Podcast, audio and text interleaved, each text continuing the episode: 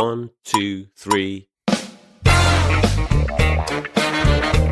大家好，我们是现实摸鱼。我觉得这一期录完，可能冬天都过去了，但我们还是可以聊一下蓝冬这个梗，暖一暖大家的春寒啊。就为什么会想起聊蓝冬啊？是因为我这半年来，虽然我完全没有看过蓝冬这部电影，但我不知道为什么在我的各个二次元、三次元，甚至什么体育圈都能看到蓝冬的梗啊。什么你们三个把日子过好比什么都重要，类似这种的。虽然完全没有看过这个电影，但不知道为什么就推测出了大致的剧情，也不知道自己推测的对不对，所以就拉上几位主播，借着蓝冬这个梗，我们来聊一些三角恋三。人行的一些衍生话题啊，大家自我介绍一下吧。我是今天的主持人，就是对这种嗯三个男男女女或者男男男女女女之间的纠结感情非常感兴趣的学姐。大家好，我其实是对大三角就没有什么感兴趣的，但我对《燃通》这部电影还是看完了的，因为导演本人对我的 C K。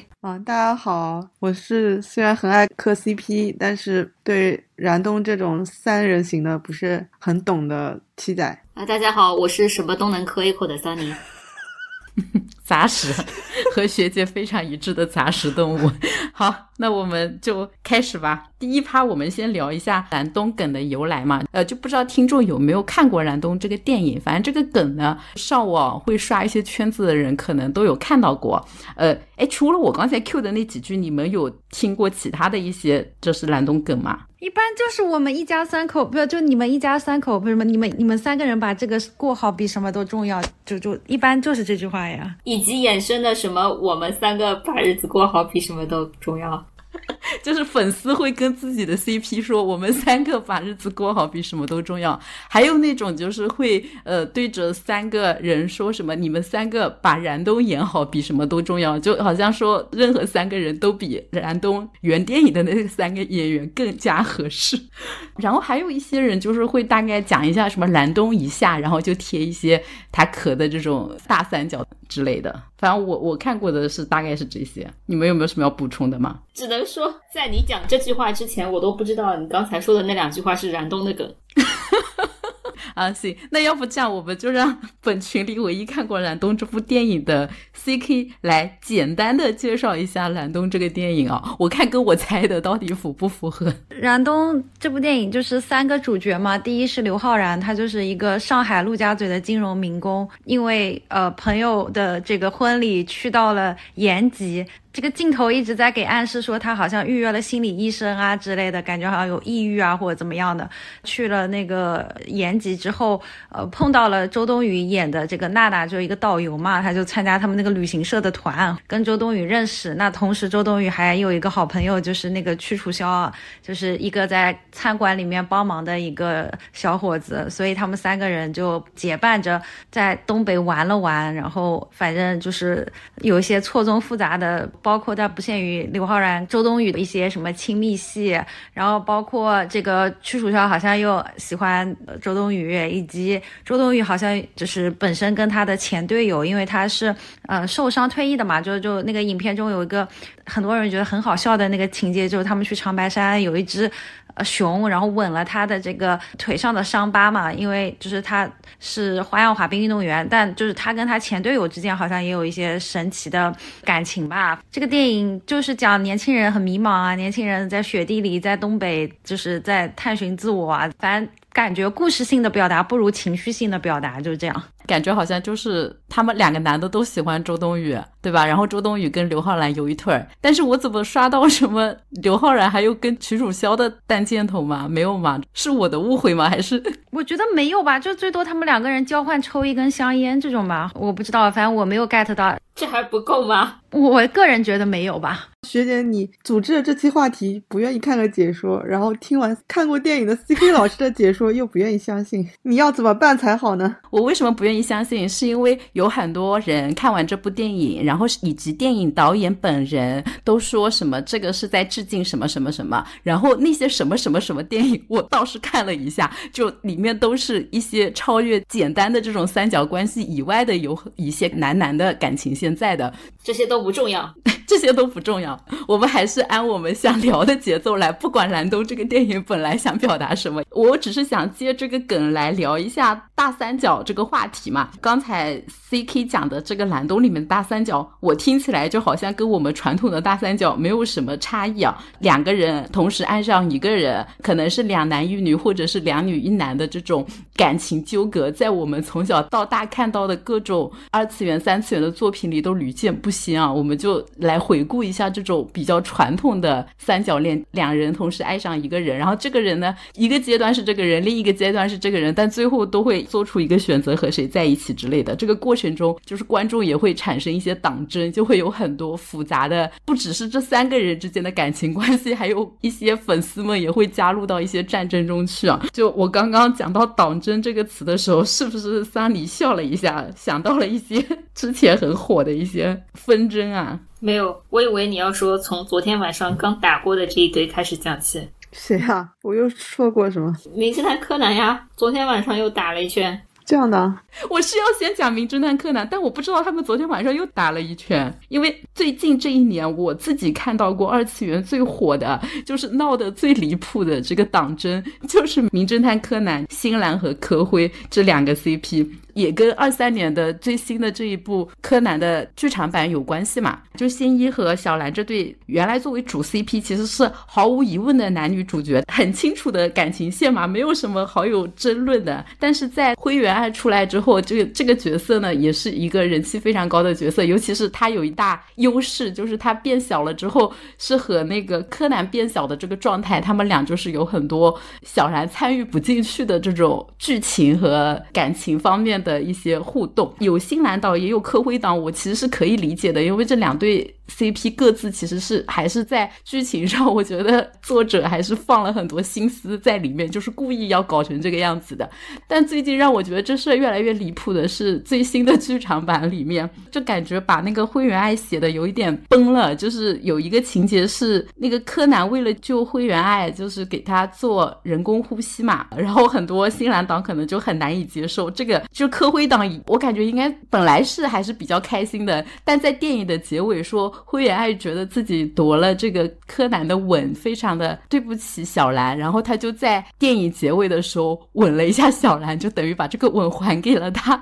然后就因为这个剧情，反正两边的 CP 粉就是大撕特撕，然后甚至这个灰原爱的个人的粉丝也觉得，就是为了搞这些有的没有的，把他的这种人设都毁了。桑尼，你最近 update 的剧情是什么？哦，昨天晚上上热搜的是，就是青山刚刚又发疯嘛，然后他在手稿里面备注了说什么，这是在电影里唯一能让观众知道灰原喜欢柯南的镜头，所以做成特写吧，就是等于是 青山本人认证了。他画的就是说灰原喜欢柯南嘛，然后就又又吵了一圈。这个东西的争论主要是来源于，我认为本来灰原哀这个人的人设是非常时髦的，什么独立美女、女博士、科学家、高知女性。对，然后就是你感觉是独美的。然后一开始灰原粉可能有意无意的踩小兰，就是觉得她是什么娇妻什么之类的，恋爱脑。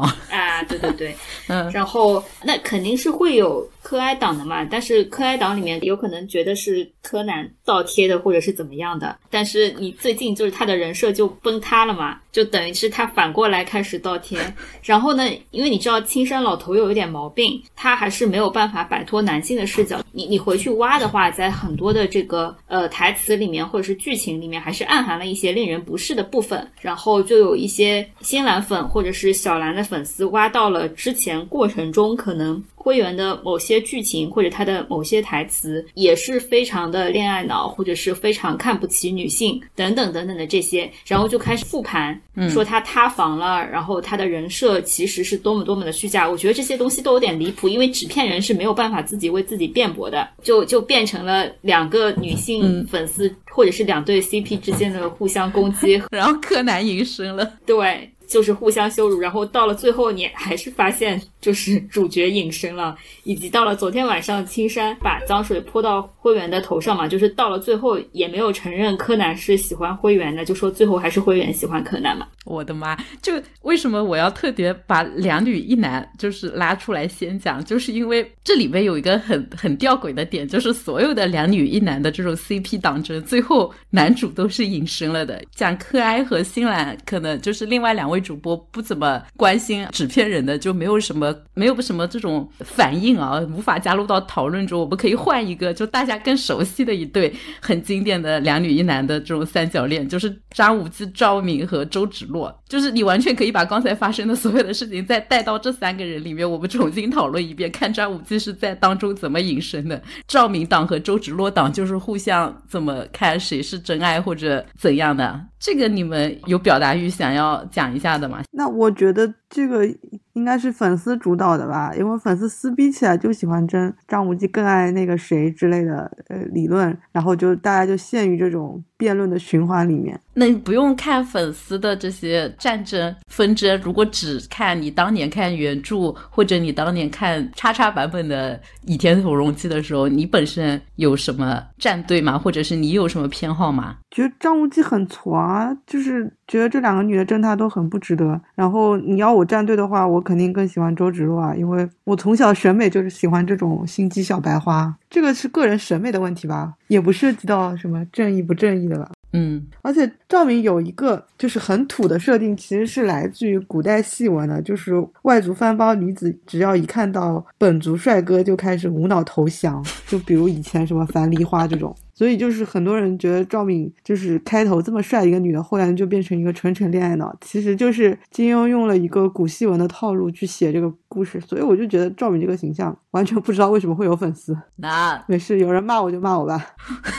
我算赵敏党啊，因为我看的是那个什么版本的嘛。我的颜值上，我比较喜欢演赵敏的那个。你看是哪个版本的？苏有朋版本吧。哦，嗯嗯，哇，贾静雯简直是史上演的最烂的赵敏吧？演的什么偶像剧？就是当偶像剧看的呀。我感觉是贾静雯跟那个高圆圆真的是很多粉丝下场开始 PK，因为演员的关系。但是我感觉金庸就很爱写这种啊，之前也不是很爱写这种吧。但是你像《笑傲江湖》也有小师妹跟任盈盈之争啊，霍青桐跟香香公主啊，然后胡斐的那个也有。就金庸一般都会给男主配两个有瓜葛的女生的，两个只是起始配置，到《鹿鼎记》的时候已经不止两个了。你这个套路不能这么硬安的呀，那不是普天之下梗都是融的，都是抄的吗？但不一样的就是有两类偶像剧是男性作者视角的，一般都是两女一男，就是武侠剧那套路线的；另外一套路线的那种偶像剧都是两男一女，那是不一样的，服务的受众都不一样。就是男频和女频吗？对，就是晋江。和起点的差别。我们先把这个起点系的讲完，真的所有的起点网文两个都算少的了，就是 N 个，就是《鹿鼎记》套路的，可能拍成电视剧之后会觉得真的太多了。要想显得男主不那么渣，就是很难改，然后会把这种五六个女性角色可能删一删，最好压缩到经典的两个，因为两个感觉还能为男主挽一挽尊，就是不是纯粹的大色狼，他还是真心什么在某些阶段喜欢其中一个，然后又因为种种原因不得已喜欢另一。个之类的，你要讲南平历史的话，我就可以跟你掰扯。就是在金庸之前的《还珠楼》跟梁羽生什么的话，还没有这种一男对多女的。然后金庸后面写到韦小宝就已经整个人就疯掉了，就开始一男八女嘛。对。然后我觉得韦小宝应该算是后面所有的种马文起点吧。再后面就是黄奕嘛，黄奕开始就是一个随时发情的男主了。然后再后面就是起点男的发现哦，原来这样直接歪歪写也是 OK 的，已经不用讲什么道理了。对，所以就是所有的起点文都是。男的在什么一百张、一万张的里面，可能每隔几张就会遇到一个女的吧？对，就那个我已经觉得他们没有在写感情这件事情了，就已经不是什么三角恋了，就是开后宫，收集一些战利品。对，这种就已经走的太远了。我们走回来一点，就回到这种两女一男的这种这种三角恋嘛。不管是刚才说的那个灰灰原哀和小兰的这种党争，还是说那个赵敏和周芷若的这种，这种大部分都是男作者写的。我们刚才也讲过了嘛，所以就感觉男主就多多少少投射了一些男性作家自己的一些幻想，不切实际或者是美好的幻想。换一个频道，我们现在来到女频啊，来到晋江，也能看到大量的这种言情小说啊，或者是那种少女漫，就这条路就会有很多两。男一女的这种三角恋的剧情，先讲一下，就是影视作品里面的吧。就刚才有 Q 到那个《流星花园》嘛，算算一个经典的两男一女。然后还有，嗯，哎，你们之前很爱的那个《拓野不能捐》。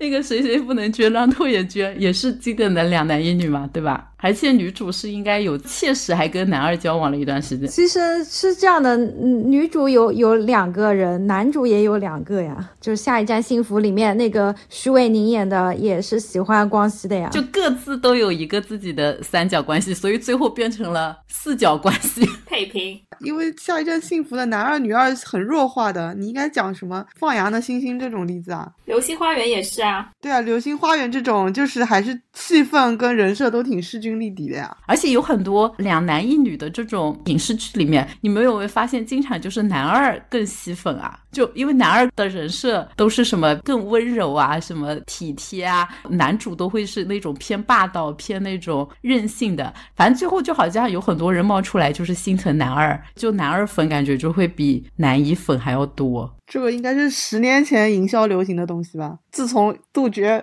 什么 加戏卡以后，我感觉男二已经不吸粉了。很久没有见过吸粉的男二了。怎么说？人家还是配角，还是能上桌的。那得是不说了，那要紧跟时事。完了，我真的是这种纯情剧看的少了，怎么一点都想不起来两男一女的？因为离你太遥远了。因为我合不到这种，我跟你说，讲到后面的我就来劲了。这种太传统的三角恋就在我的知识盲区以外。C K 有什么这种？在你的这种清新台剧、日剧里面，应该有很多这种女主在男一男二之间摇摆不定的。我怎么感觉基本上？早期的剧都会有男一男二、女一女二呢，都是配平的是吧？对啊，都是配平的呀。我感觉我对弯弯偶像剧的认知是都是配平的，就是男女主一定是不止一个人喜爱的。嗯，那说明什么？就说明女作家里面就没有男作家这么的歪歪到底。他就算是给那个女主配了有男一男二，但也不忘给男一配上女二。就两个人都是在有有更多选择的条件下选择了彼此，才能显得 only one 吧。笑死！我知道了，我知道，如果一个男一没有一个女二再去追的话，就显得这个男一没有这么 受欢迎，或者没有这么值得女一喜欢。但是在男频视角里面，女一、女二不需要有其他男的追来显示，他直接什么叉叉第一美女之类的也有吧，就是不需要这么一对一的进行额外的描写。他不会把追女一、女二的这些男配角写的太受欢迎吧？可能只是为了衬托出男主的这种光辉伟岸，好吧？那我们就跳过两男一女的这种情节。我本来以为你们有很多这种小言案例，可见本群的人真的不看这种正统的叫什么女性向的感情作品。最近大热的那个《繁花》嘛，它不是是三女一男吗？不愧是男性导演，哎，不是不是，不能这么说。就大家也在讨论宝总到底爱的是谁，对吧？但是我觉得稍微有点不一样啊，就是嗯，当大家现在在讨论《繁花》的一男三女的时候，更多的视角是三个女性的不同风采，以及三对 CP 之间的不同好磕法。就好像宝总反而是销声匿迹的，难道是因为胡歌太透明了？这宝总就是处处留情，所有的这种多女一男的 CP 磕到最后，男的都消失了的呀，就是还是不太一样，也有可能是因为营销以及我身边极世界了，就是我看到的男主有一点像是工具人。其实是这样的，因为《繁花》它的确它描写那个时代的嘛，然后就是三个女性是各有各的一些特点跟特质的，然后显得宝总反而好像就是一个承接者一样的，就是当然宝总也有主动去推进他跟这三个女生之间的纠。个对，但是你整体感觉可能宝总就是有点老好人的那种感觉。你们要聊繁花，我完全无话可查，没有看但是没关系，你可以写在收 notes 里面了。硬蹭说，我收收一收吧。刚才我们其实讲到的一些，不管两女一男也好，还是两男一女也好，就是我说的这种传统大三角，跟蓝东梗没有什么关系，是因为在这种三角关系里，其实并没有什么闭环。在在我看来，蓝东是有一些闭环的关系的。虽然 C K 说没有了，我还是硬要这么说。传统作品里的这种。三角关系没有很多场景是三个人其乐融融的，什么去类似公路片一样去海边啊，或者是在哪里嬉戏打闹的情节，大部分都可能是会发生一些党争啊，不管是雌竞还是雄竞，就是你会觉得是有一个中心的或男或女的一个角色，然后他有两个人生的选择，然后两个人都很爱他，就就是这种红白玫瑰的这种俗套烂梗嘛。一般两女一男我们就说红玫瑰白玫瑰，但好像两男一女没有。有什么说法哈？有有吗？好像没有。那我们就把它叫做《流星花园》吧。我感觉我们前面聊的就是两男一女，确实有一点例子少，所以我突然想到了一些娱乐圈真人版的三角恋，倒是有很多两男一女的可以让我们衍生衍生的。比如说最近那个很火的这个桑尼应该比我熟吧？什么东西？就韩语里面有一对公开情侣关系的泫雅和那个龙俊亨嘛，粉丝就跟炸了锅一样的，因为这一对就是里面那个龙俊亨和另外一个人是一个很热的 CP 啊。然后泫雅和那个那个荣俊亨的相方好像也有什么炒 CP 的关系。我现在就很害怕学姐把名字讲错，是荣俊亨。我我不知道，但是我很害怕，好像是对的，行吧。另一个是张贤俊吧？呃，另一个是张贤胜。张贤胜，对，就是我本人只知道，呃，泫雅和张贤胜以前叫草马组合嘛，因为他们的虽然本群是韩娱盆地，但应该所有人都看过他们的 Trouble Maker。对。我们刚刚还简单的聊了一下，就是因为这首歌这一次合作积攒了非常多的 CP 粉，有非常人都希望他们在一起。但是你没有想到，就是泫雅在和她之前的那个吃软饭前男友分分合合之后，重新又官宣了一个男友，竟然是张贤胜的前队友龙俊亨。对于路人来说，只知道这么多了，但是韩圈的人就会告诉你说，呃，首先张贤胜和龙俊亨不仅仅是队友，而且还是他们队内的大热 CP。但是呢，其实你 要研究一下呢，就是最早的时候，其实泫雅是和龙俊亨先有了合作的，后面才和张贤胜有合作的。当然，到了最后。财组的这个老师告诉我说，他的结论是你们的 CP 不会因为喜欢上对方而闹掰，只会因为喜欢上同一个女人而闹掰。对，我觉得这个就有点蓝东的味儿了，很精彩，是不是？就是不两两各有箭头了，而且都不只是单箭头了。虽然 CP 我们也不能说是真谈过嘛，就随便磕一磕，表示大为震撼。粉丝可能当年磕过他们两个之间的各种什么闹别扭啊，或者是解读他们这对男男 CP 之间的各种关系，后来有可能都有迹可循，都是因为曾经和这个女的有关。哇，想起来真是太恶心了。本来 CP 粉们想看到的是情敌变情人，谁知道这里是情人变情敌，太惨了，太惨了。哎呀，好，这一趴就就先到这，我们还是来扣回正题啊。我认为传统的大三角是没有闭合关系的，它可能只是同一时间两个人同时爱上了，在做一些雌竞或者雄竞的，就争夺这个中心人物的爱。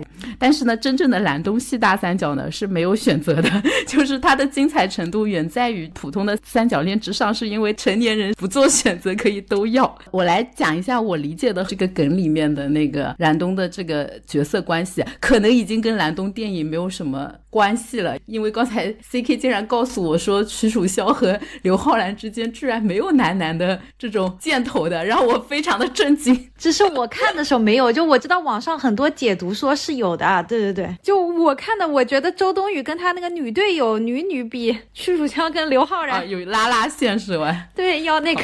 作为没有看电影的人，我盖章他们有。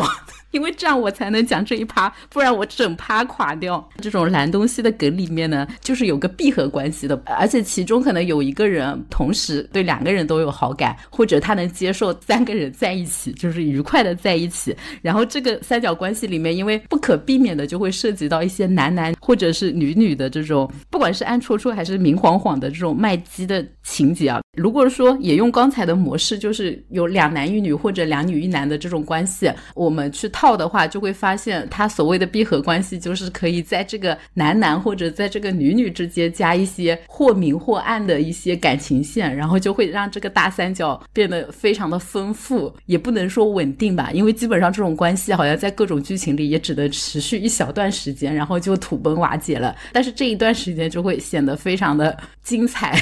关于两男一女这部分的作品是最多的，真的，我我想找两女一男的，发现就基本上找不到，可能只能找到一些会被你们骂说感觉不是很贴硬凑的硬凑的作品，所以我们就先讲两男一女吧。就是我刷蓝东梗的时候，就会有很多人说这个导演其实想拍成什么什么，但是不知道是由于选角的关系，还是自己的能力，或者是因为国内的这种不能拍十八禁，导致了他就是没有办法拍出。其他国家蓝东的那种氛围啊，然后在这些蓝东的举例里面，有一个最古老的、一直被 Q 的一个法国电影叫《足与瞻》，我不知道你们听过没有？一九六二年的，是好多这种蓝东系的电影都会有导演或者是呃粉丝觉得是在向这部电影致敬。然后蓝东那个导演陈哲立好像是有说自己就是向那个《足与瞻》致敬的，因为这个是个黑白电影。我我其实没有看完，我只是看了一点 cut。就这样，你都不愿意看《燃冬》这个电影？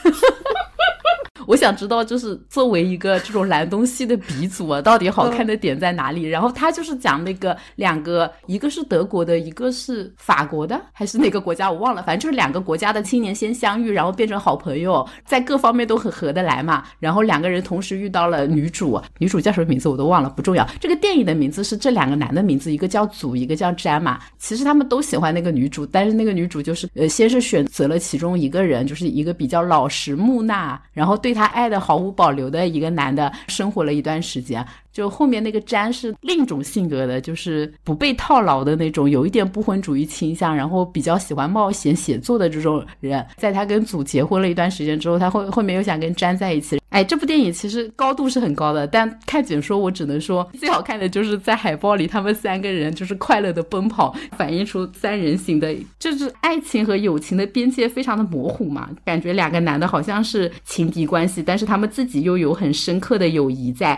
所以就没有像别的这种三角恋，说我一定要跟你竞争的死去活来，两个人都有那种互相让，或者说觉得我这个心爱的女人如果不能跟我在一起，那我就宁可她和你在一起，也不想她跟别人。在一起的这种感觉，这就是鼻祖的这种蓝东的这种模式。但是我跟你说，我看各国蓝东里面，我觉得最好看的那一部是一部墨西哥片，片名叫《你的妈妈也一样》，后面一段十八禁啊，未成年先跳过后面五分钟。就那部电影尺度非常大，点开就是各种黄暴镜头。然后里面这个两个男主，先是嗯从小到大的那种竹马竹马的好朋友，然后十七八岁荷尔蒙爆棚，看到一个美少妇。你知道吗？就很想跟他做爱，就真的就是满脑子都是性的那种呃墨西哥小青年，然后就想约他一起去一个海滩旅游，然后就公路片，三个人在一辆车里，三个人各种聊天，最后的结尾就是三个人三 P，三 P 到最后就是那个女的就默默的蹲下去，然后这两个男的就开始吻在了一起，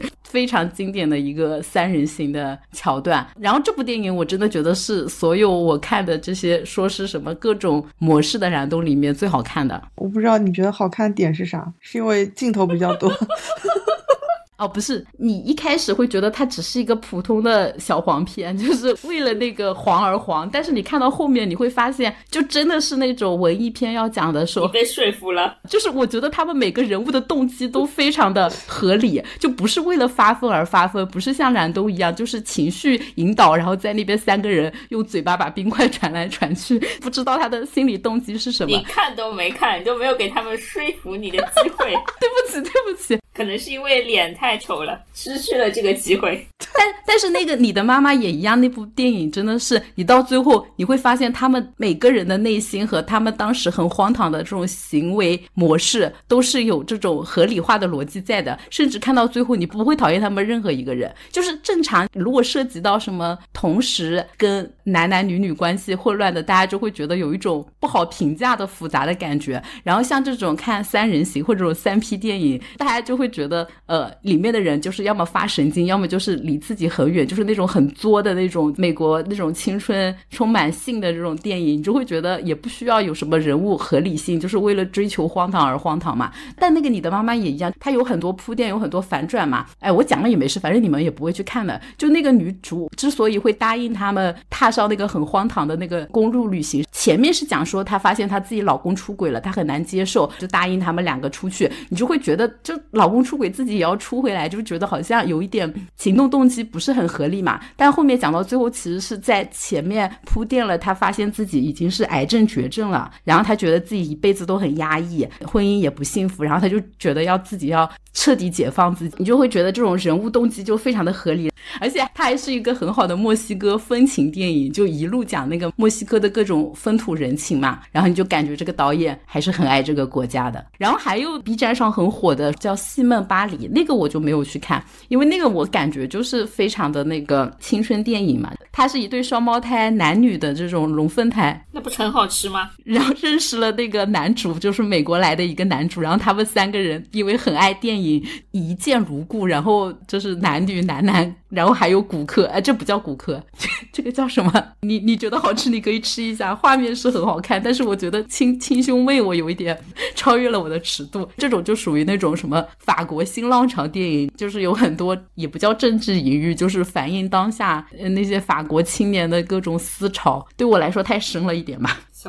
我就不能太深，只能肤浅的吃一吃。我刚才说的那些，就是因为看到蓝东这个梗，不小心刷了一堆跟蓝东相似的片单，然后我把这些片子都拉了一遍，但是我没有去看蓝东，我甚至是看了那个夜奔。我是不是前两天跟你们说了，说说黄磊在里边超帅？是的，他是那个黄磊和刘若英演的，讲那个刘若英和黄磊是未婚夫妇，但是从小指腹为婚的嘛，都没有见过面，只有什么书信往来的。然后刘若英在里面就非常喜欢看戏，然后她喜欢上那个戏班子里面演林冲的那个角色。黄磊回国之后，他就带黄磊一起去看 看戏的过程中，黄磊就也对那个林冲就是感觉拍起来像一见钟情，但可能一开始只是一些艺术上的吸引，他就非常 get 到他的这种舞台。表现力，然后后面他们三个人就到各个地方去玩，各种聊理想啊，聊生活啊，聊什么？呃，反正那个林冲最后就是喜欢黄磊嘛，但是黄磊又没有办法正视自己的性向，虽然爱他，但是拒绝了他。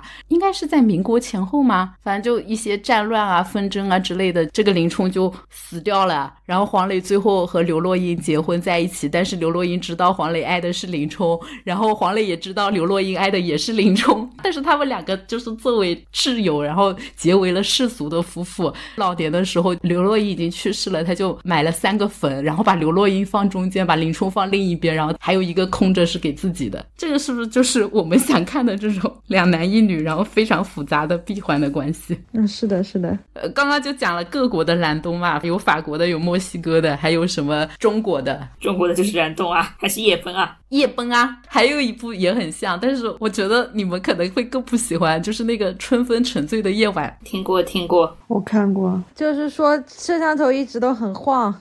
对，行，反正就是各国的这个蓝东，我们讲了一下。但是你看上面讲的全都是两男一女的，我真的是找不到两女一男的例子。你们有其他的觉得这种两女一男的故事吗？然后中间有暗戳戳卖女女关系的，我觉得青蛇当年是有这个味道的哦，是吧？对，我想了半天，我也觉得只有这个徐克老贼最爱拍一些女女在里面。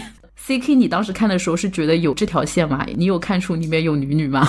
主要是我觉得他这个都不太像人的恋情，都很像动物性的，就是。就是他不是女女，他只是蛇蛇，是吧？对对，就因为张曼玉跟那个王祖贤、李连杰就他们演的那版，我当然是看了，但我就觉得有种就画面就是比较美嘛，然后也是各种音乐配的，镜头也很神奇，但就是我就觉得太蛇化了，我也不知道怎么评价。所以你没有把它当成两个女人的一些有箭头，只是觉得是两条蛇，两条蛇缠在一起，好吗？然后还有一部，我觉得有啊，但是。也也可能是见仁见智，就是那个消失的他，哎，这部应该就七仔没有看吧？我看了，我可是猪毛老师，怎么能错过？自己给自己硬 Q。那那你讲，你你感觉它里面有那个女女线吗？有啊，但是倪妮跟朱一龙明显没有像，倪妮跟朱一龙就是单纯的复仇啊，那倒也是，没有拍出那种暧昧的感觉。对，也可能是倪妮演技太差了。为什么不是朱一龙 演技太差？朱一龙已经演的很用力了，好吧，他再用力一点就显得更差了。但其实这个要拍的再高级一点是可以，中间当然倪妮不是真的要爱上朱一龙这个角色，就是因为他们不是有很多情节，就是两个人要互相的依靠，然后好像是要跟什么一个虚假的黑暗势力做斗争，其实是可以搞一些化学反应在里面的，但可能两个人都演技。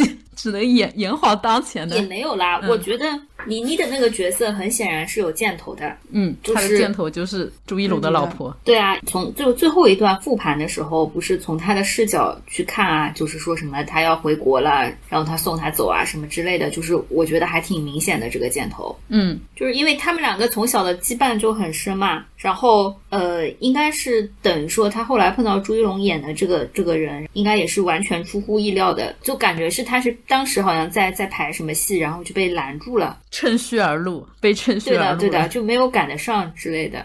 而且我觉得很实锤的一个点是，就是他们俩结婚的时候，就是倪妮作为这个他老婆最好的闺蜜，没有去参加这个婚礼，我觉得就很能说明问题。我是觉得你再怎么忙，就是你倪妮家里又那么有钱，你其实回国一趟参加一个婚礼也不是什么大事。但是我觉得他不去，就其实也挺能说明问题的。他们两个办了吗？根本就没有婚礼这个环节吧？有谁可以参加？难道是朱一龙潜水店的那些朋友们？男方的父母呀？行，不重要。哎，不重要，不重要。我们虽然看了，也不是看得很认真。哎，我反正能想到的就是这两部，就是感觉是有一点女女线在里面的。但你就是他们都是都只是单加了女女而已，就是他们和这个男的都没有什么纠葛。我觉得倪妮的演法有问题，她演的时候太沉醉于把自己处理成那种有点上帝视角，然后又。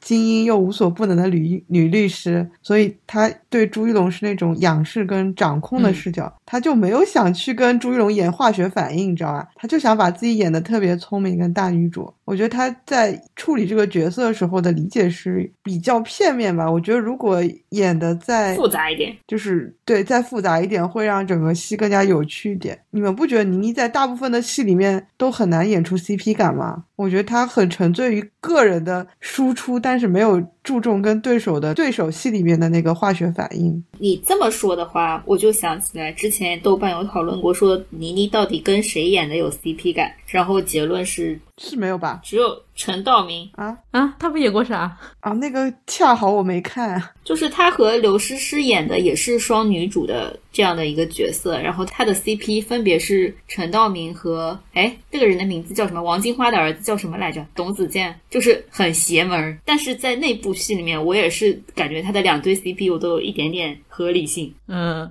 哎，但是刚才 Q 到倪妮，其实我想讲他现实向的那个，他和井柏然以及波波。那他和另外一位也没什么关系啊。嗯，也是，要有合作就精彩了。我跟你讲，内娱就是即使有换乘恋爱，也不太会出现你现在说的这种闭环。嗯，因为波波并不会承认，但没关系，只要粉丝可到过就可以。哎，感觉国内好像拍这种暗搓搓加百合情节。的就真的比较少，但日本应该有吧？我感觉日本很喜欢搞百合的啊，我感觉一般也不会搞这种两个女的都爱上一个男的，然后又有百合这种不会有吧？就是因为你刚刚讲的时候，我就想到以前台湾有一些青春片，不管是什么《盛夏光年》啊、《蓝色大门》啊，它也有这种。但不会说就是两个女生都喜欢男生啊这种的，就是会很明显的，就女生我就是喜欢女生。对，盛夏光年是女女吗？我以为盛夏光年是男男。呃，我我有点忘了，蓝色大门是女女吗？盛夏光年应该是男男吧？可能就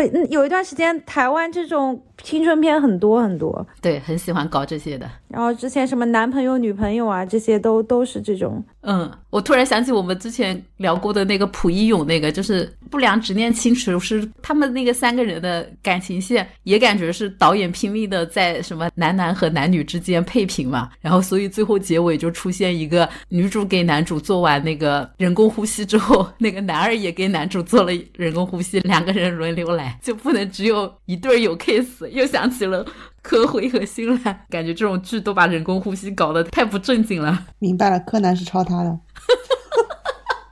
我乱讲了，我两部都没看过。笑死！那如果没有别的案例，我们就可以小结一下这种真正的这种蓝东西的大三角，在各种影视剧里面，就会明显发现这部分的作品，我比前面传统的这个大三角。感兴趣了很多，因为就是它这个可操作性更多了嘛，不管是什么什么天价竹马，然后再情敌变情侣啊，然后再加一些除了 B G 以外，会有一些 L G B T 的这种情节，然后人物关系也更加的复杂，C P 的可能性也很多。当然，在国内的很多这种剧情里面，可能只能暗搓搓的卖一卖，也不会很明啊，台剧除外哈。国内早年还是有的，之前说的不管夜奔啊，还有那个春风沉醉的夜晚，那是还是很明晃晃的呢。那最后来到最后一趴，不管是在娱乐圈，就是磕 CP 的这种腐女向，我们其实现在很喜欢，就是玩这个蓝东梗嘛，已经没有什么两男一女、两女一男，而是全是一帮男的，就大家磕起来更没有心理压力，各种歪歪的。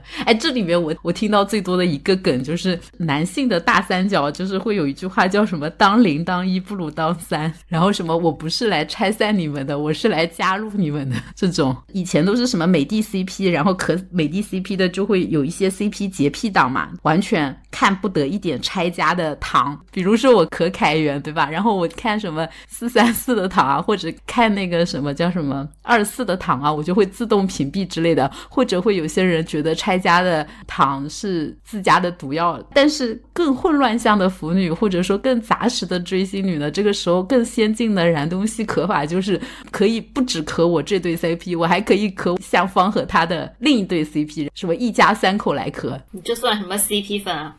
已经不是 CP 粉了，只是纯纯的腐女，假石像腐女。对这种情况下，我觉得都是只是可能是其中一个的伪，但是它可以磕他的一个大三角的关系，就是姑妈或者瘦妈，也有可能有多单吧，或者是团粉之类的，也有可能像你说的是什么什么馍馍粉啊之类，就是哎，这个好像讲深了，我们讲回来嘛，就是有很多圈子里，我觉得还是有很多很有意思的三人组的这种 CP 大乱斗。我刚刚不小心 Q 到的这个 TFBOYS 啊，但我。我们还是适可而止，因为以前也有单独有节目讲过了，我们就不在这里 适可而止。你要在后面这里展开吗？那里也适可而止。我想展开后面一堆，反正我们已经把那那个圈子的粉丝得罪完了，展开就展开吧。你展开这个，这个我可以拿 C K 举个例子，就是在 T F Boys 这个圈子里，C K 可能不磕这种大三角，但是我知道 C K 磕王俊凯的另一个大三角，就是当年王俊凯参加的那个节目啊，和那个董子健还有刘昊然一起的，恰好是少年吗？对对，还说两两都很好磕，是不是？就是很好磕呀。让 C K 展开讲讲，是不是因为你就是王俊凯的这个束缚位，所以才觉得好磕？开始爆言，没有我。觉得浩健也好磕的呀，我我觉得在恰好是少年之前，高能少年团也很好磕啊。那时候还有张一山跟王大陆，只不过后来感觉还是王俊凯、刘昊然、董子健三个人就都在电影圈混。虽然说感觉好像大家觉得刘昊然跟王俊凯可能还要抢资源什么的，但是大家还是很友好的相处嘛。我觉得这个就挺好磕的呀。就是磕这种，就是随便磕磕，就是属于像我之前也磕奥宫和也跟阿拉西的所有 CP 我都磕呀。我们阿拉西才是什么都好磕，两两都可以组合。天呐，难爆吗？真正的团粉。就像我现在磕乒乓球，我也可以磕一个男选手，跟他所有的相关的我都可以磕。我我刚刚还想说，你是不是自曝过说自己 Q 一个男的 BG 和他的 B？我现在还在磕啊，而且前段时间他那个 BG 不要太好磕，前段时间在多哈的比赛 BG 已经磕的我又上头了。讲名字啊，你们不要在这边打谜语。打哑谜太糊了，你知道吗？磕的那个 CP 的 CP 名叫圆满，谁？就是林高远跟王曼玉啊，叫什么？反正也不会上奥运会的，只是自己磕着觉得非常好磕。十年不易，我们很好这样子。嗯，他们没有大三角吗？就是你磕的 BO 线里面的另一个男的跟王曼玉就没有什么关系了，是吧？没有啊，因为我磕的另外一个男的是樊振东啊，没有，好吧？好，你说樊振东之后，我瞬间失去了兴趣。我们聊别的吧。一点都不想挖什么大三角了，还是要看脸。天呐，反正我现在风评真的已经差到这种地步了，哎呀，跟风评没什么关系。我这只是因为脸，学姐看脸，性缩力看体型。学姐你看脸都不会成为拼丝，是的，张继科马龙还可以了，那不是已经一个退圈了吗？这都。几年过去了，现在是二零二四年。那我们讲另一个圈子吧，另一个圈子，我觉得看脸我还是可以的，就是这个南北和黄子红反这个大三角，那个什么桑迪老师也是咳得死去活来啊。虽然被院斯文伤过心，但还是可以咳一咳。桑迪要不要介绍一下？就是南北避嫌了之后。就是新加进来一些人，这个人又是我本人还比较喜欢的，就有一些别样的风味嘛。我觉得就桃园的某些意义上的好磕，是由于我这样会不会是粉丝相有点太重了？就我觉得是因为黄子弘凡的个人魅力。所以，所有磕大三角的，真的都是一个人的唯粉，是不是？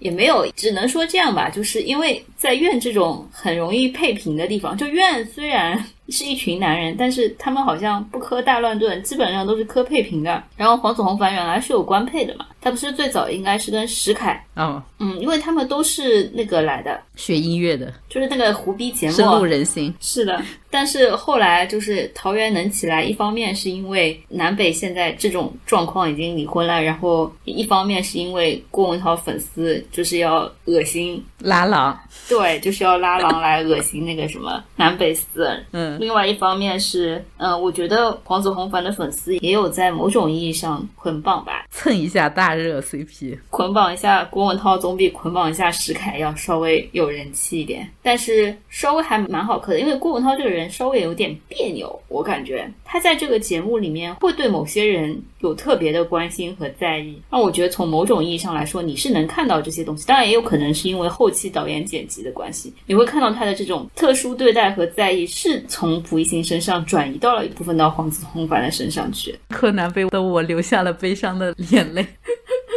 么办？现在他们两个人就跟神经病一样。就感觉碰到就会死。你说南北吗？不是前一段时间复婚了吗？复的非常的人工糖精，然后再加上我觉得蒲熠星已经越来越僵硬了，然后郭文涛又很别扭。就他这种东西，你两个人里面有一个人别扭的话是比较好磕的，两个人都别扭了起来就很僵硬。就是感觉很像我磕过的每一对必掉的 CP 的结局。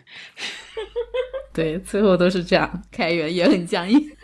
你继续。对，然后黄子就是这种小太阳嘛，我觉得他对谁都很自然，越讲越像粉丝向发言了。嗯，你很危险，我觉得你就是黄子弘凡的梦女。没有，已经踢出了我们磕大乱炖的行列。嗯嗯，不知道该讲什么。不是我那天跟你分享的那个帖子，就是说，其实因为黄子弘凡的加入，你又发现好像蒲熠星又有一些在意，所以又有一些别有风味的考科了起来，吃醋了。对，我觉得还是有一些化学关系在里面的。嗯，就是这个，就打个比方来说，就是跟夫妻关系倦怠了之后生个孩子，就有利于这个家庭的延续稳定。就我跟你讲，就是 CP 粉的套路，就是把加进来的第三个人打成孩子，就是把这个 CP 大乱炖变成一家三口，这是一种防止拆 CP 的套路。我跟你讲，南北粉是绝对不会承认生出来一个弱智儿子的。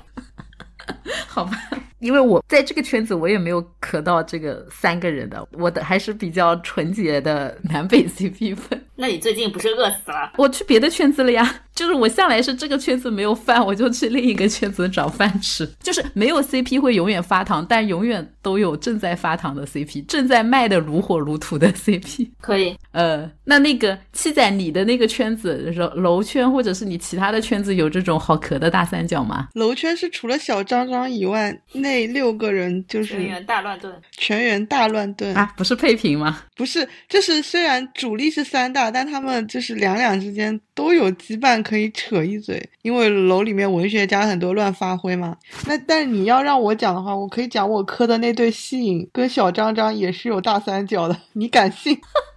为什么你们选了小张张？是小张张妈妈辣的吗？对啊，我也觉得第一反应是谁家做的饭？不是，是因为就是我磕的严浩翔跟贺峻霖他们不是一对就是男同性恋变男同性恨的那种 CP 嘛？但是严浩翔跟张真源是竹马，就是他们两个是一起上楼的。然后上楼之后呢，中间不是严浩翔跑路了之后，贺峻霖经常会对着张真源撒娇什么的，又在抱团取暖，然后又形成了一些什么撒娇跟老实直男的相处模式，所以。当严浩翔回到楼上之后，这个相处模式就变得非常怪异。就是他们俩开始避嫌之后，都会同时向小张张进行求助，就感觉像是居委会大妈 调解员的角色。一些工具人，因为小张张这个人长相，你就很难磕到搞基的元素。但其实人设上来说，好像确实是三个人过好日子的那个设定。比如说严浩翔当年要重新上楼的时候，大家如果去看纪录片的话，会看到贺峻霖说什么：“我看到一个认不到的人嘛。”那个 reaction 是完全真实的，真的是突击的。但是那一场突击的拍摄里面，只有张真源是事先知道的，因为严浩翔提前告诉了他，懂啊？就是有大三角，但是就是小张张，对不起，实在是很难 磕。但凡换个人说，对，所以说炒 CP 也不是 谁都可以。对我也不知道怎么说，就是也不是说有故事、有什么人设的加成就行了，也得看看脸啊，或者看看一些天时地利的。主要是看脸，化学反应。行吧，我们就这么霸凌小张张吗？嗯。哎，百分九里面没有大三角吗？三四六啊，雷峰塔看过吗？你看过啊？没有，我没有看。你讲讲。雷峰塔很好看呀，你们怎么不去看呀？我是一个会到处看别人正圈神我的地步，然后看一看再决定要不要磕。介绍一下，我真没看过。他们是什么人设啊？他们三个？我只知道那篇文里面的人设，我不知道他们真实的磕的人设。真实的就是越法粉捆绑嘛。那篇文里面的人设就是黄明昊跟那个朱正廷是就是小妈文学，然后黄明昊到结尾的时候对他说什么“好想做你的小孩啊”，就是这句话成为名梗嘛。然后三在哪里啊？问你呀，对不起，忘了。在里面可能跟他们俩分别有一些奇怪的纠葛吧，然后设定反正朱正廷是黄明昊的小妈，然后范丞丞是一个游离在他们家族外面的富二代，但是跟他们都有一些感情纠葛吧，我记不清了。我还以为他是他小妈的前提是他是他爹呢。口味好重啊！不是他爹就是一个不存在的人物，我好像记得，我有点忘了。被你们讲，我开始怀疑自己了。我就记得好想做你的小孩这句话。好吧，然后那个青三里面，其实 严格的说，应该也算有一个大三角，太糊了。就是华音乐下那里其实是有个大三角的，就但另外那个又黑又红的那个人叫什么我忘了。初舞台的 CP 就是啊，段星星啊，对，段星星，就段星星跟跟那个孙颖浩也很好磕，然后再加上。乔花森其实也可以做花的嘛，就就其实他们三个还是可以稍微可以磕大三角的，但是算了太糊了。我想到的是孙一航、林默跟连怀伟的那对，这对才有点讲头吧。先是连怀伟就是倒追孙一航嘛，然后还在那个节目的有一个采访里面问说，如果我跟林默同时掉水里，说孙一航会先救谁？然后就变成非常精彩的修罗场嘛。结果节目结束之后，大家在什么私生的街拍里面看到林默居然跟连怀伟约着去。逛街就变得非常奇怪，但是真正的那个竹马就是从小养成系陪伴到大的是孙一航跟林默，他们俩还是结伴从李飞跑路到黄瑞的那一就卖的很大的一对 CP，可以可以可以。那那个 C K 呢？C K 的圈子还有没有什么料可以贡献了？好像已经都被我提前曝光了。对，最近没磕什么了，感觉我一般都是磕的很长久，但是不会磕很多对的那种。所以你也一一般不会磕大三角吧？我一般就是一个受扶为，对对，可能是这样的心态吧。是的，功夫哎，是的，是的，可能是这样的心态。只要对我儿子好，对吧？只要对我爱豆好，都可以。婆婆围绕着他的蜘蛛网就行。C K 老师今天挣扎都没有挣扎，直接认领。我觉得其实最容易出现的圈子，只是我们都不熟，应该是泰语。真的太不熟了。算了算了，研究泰语对我来说是一一种折磨，我真的是不行。泰语的名字太难了，拦住了我。其实韩语有很多，但是鉴于我们是韩语盆地，Q 一个垮一个，我就不敢说了。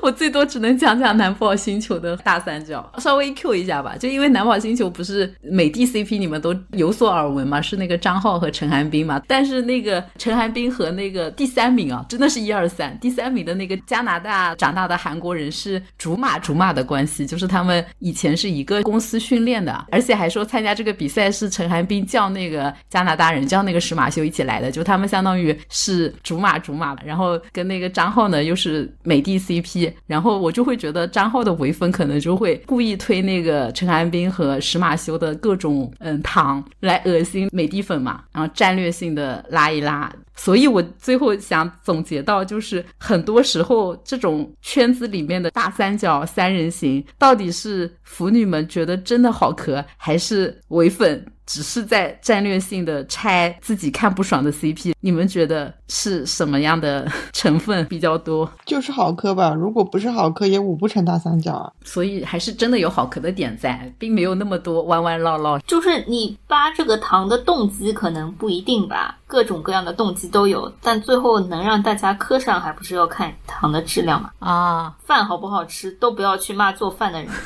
可能做饭的人心思不一定是多正，但是这个饭做出来被很多人转赞评，很多人参与讨论，就说明是有些人是真的磕到了。但我自己个人来说，我是觉得磕大三角有一个好处，和磕一个单一性的 CP，或者是这种有 CP 洁癖的磕法啊，很容易磕分模。就是很多人我不知道是自己把自己也骗了，还是真的过于单纯，就是会真的觉得这个 CP 双方是真爱怎么样的。但是磕大三角的呢？我觉得都是经历过几次 CP 创伤的人，反正都是假的嘛。就是也可以说随便磕一磕，或者是你能磕下去大三角，说明你没有把任何一对关系当真，就会比较健康，饮食均衡，不会这种陷入一些疯狂的想法里。你们觉得呢？挺好的，同意。就是你你多磕磕拆家糖，你就不会变成被隔壁，就这种算了。重新讲过。你多磕磕拆家糖，你就能思想稍微正常一点，不要磕太多很硬的东西。嗯，就是可以常常自省无声，免得自己就走偏了。但是我不这样子啊，想怎么磕怎么磕，我先给自己盾套好，害怕。好，其实聊的也跟蓝都没有什么关系啊，就只是借机聊一聊各种乱七八糟的大三角。就聊完这么一长串，大家有什么感想可以总结一下？那从 C K 先来啊，就是 大家知道我是非常喜欢看人跟人之间的关系的，但是我还是比较喜欢看一对一的人跟人之间的关系，不要搞太复杂。你哪是一对一？你明明是多对一，辐射状的关系。没有，但那个就不是排他的嘛，这种就是本身就是正常的社会交往跟社会网络。对，好吧，那七仔呢？我觉得我已经很久没有磕过 CP 了，我好可怜啊。今天听着大三角也没有什么，就是种草的激情，就是最后总结就是我好可怜。我们磕磕南北加黄子华，来到我们怨人世界啊！我下线了，告辞了。你要不去看那个亚洲超星团，比男宝还丑，你放过我吧。好吧，我最近确实没有什么圈子好让你磕大三角了。嗯，十个晴天，好恐怖。那仨你呢？就是我其实对于大三角以及混乱的 CP 关系都是非常能接受的，因为我认为这个就是人和人之间混乱的关系和羁绊。但是你如果有一些影视作品里面一定要出现两两配平和形成完美闭环，就是 A 到 B，B 到 C，C 到 D，D 到 A 绕回来这种，就让我觉得很傻逼，不能接受，太刻意了，你知道吗？嗯，OK。好，那最后我总结一下，这期好像没有什么营养，也没什么好总结的，只是随便的聊一聊吧。哎，其实我在聊之前还是觉得有很多这种大三角的案例的，只是没有挖的特别充分。如果听众朋友们有想到什么比我们举的这些例子更合适或者更精彩的这种大三角啊，可以在评论里甩给我们，甩给七仔，让七仔老师发现一些新的好玩的圈子，好吧？那我们就说到这里啊。拜拜拜拜拜拜。那时我们总有好多话，什么事都可以讲。我的爱情比你早，却一直放在心上。后来你们之间的变化，我不想再多说话。经过了相遇。挣扎，我还是无法将它放下。那是多久后的事啦？有一天你突然问我，在那个时候是否也爱着他？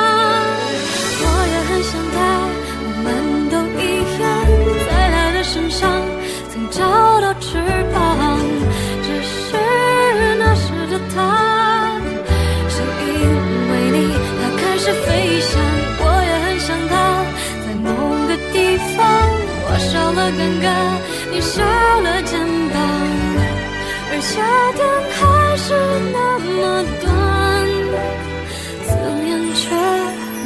长。